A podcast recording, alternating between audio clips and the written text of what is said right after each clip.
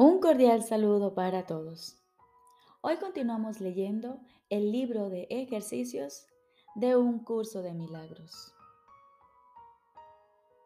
Décimo segundo tema especial. ¿Qué es el ego?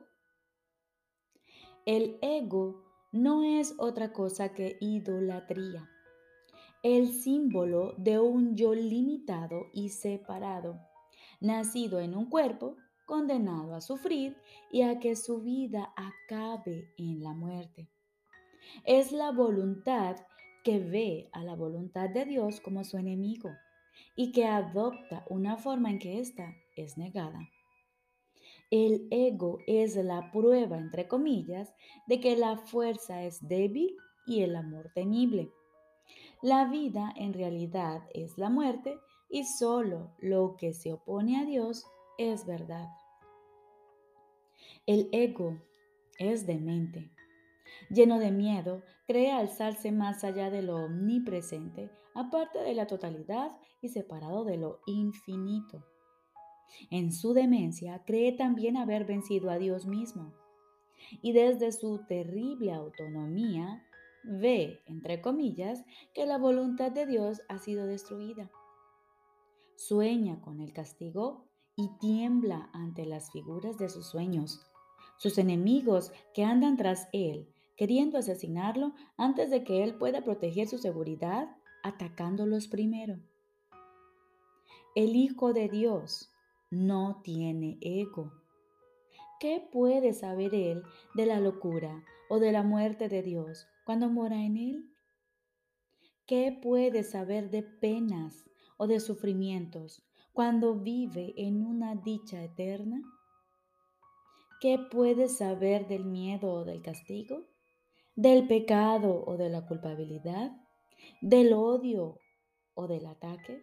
Cuando lo único que le rodea es paz eterna por siempre, imperturbable y libre de todo conflicto, en la tranquilidad y silencio más profundos?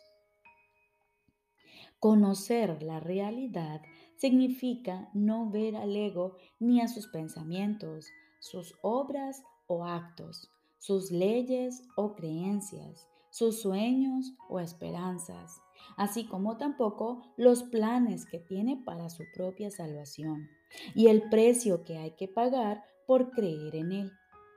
Desde el punto de vista del sufrimiento, el precio que hay que pagar por tener fe en Él es tan inmenso que la ofrenda que se hace a diario en su tenebroso santuario es la crucifixión del Hijo de Dios. Y la sangre no puede sino correr ante el altar donde sus enfermizos seguidores se preparan para morir.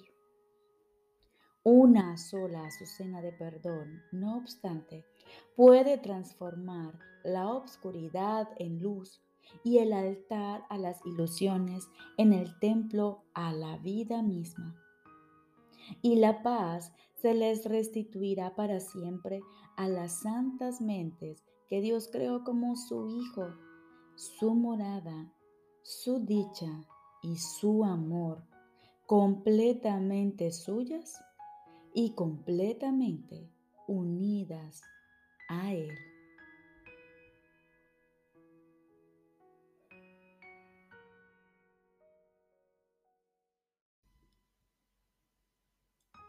Lección número 339. Se me concederá todo lo que pida. Se me concederá todo lo que pida. Nadie desea el dolor, pero puede creer que el dolor es placer. Nadie quiere eludir su felicidad, mas puede creer que la dicha es algo doloroso, amenazante y peligroso. No hay nadie que no haya de recibir lo que pida, pero puede estar ciertamente confundido con respecto a lo que quiere y al estado que quiere alcanzar. ¿Qué podría pedir, pues, que al recibirlo aún lo siguiese deseando? Ha pedido lo que le asustará y le hará sufrir. Resolvamos hoy pedir lo que realmente deseamos. Y solo eso. De manera que podamos pasar este día libres de temor y sin confundir el dolor con la alegría o el miedo con el amor. Padre, te ofrezco este día.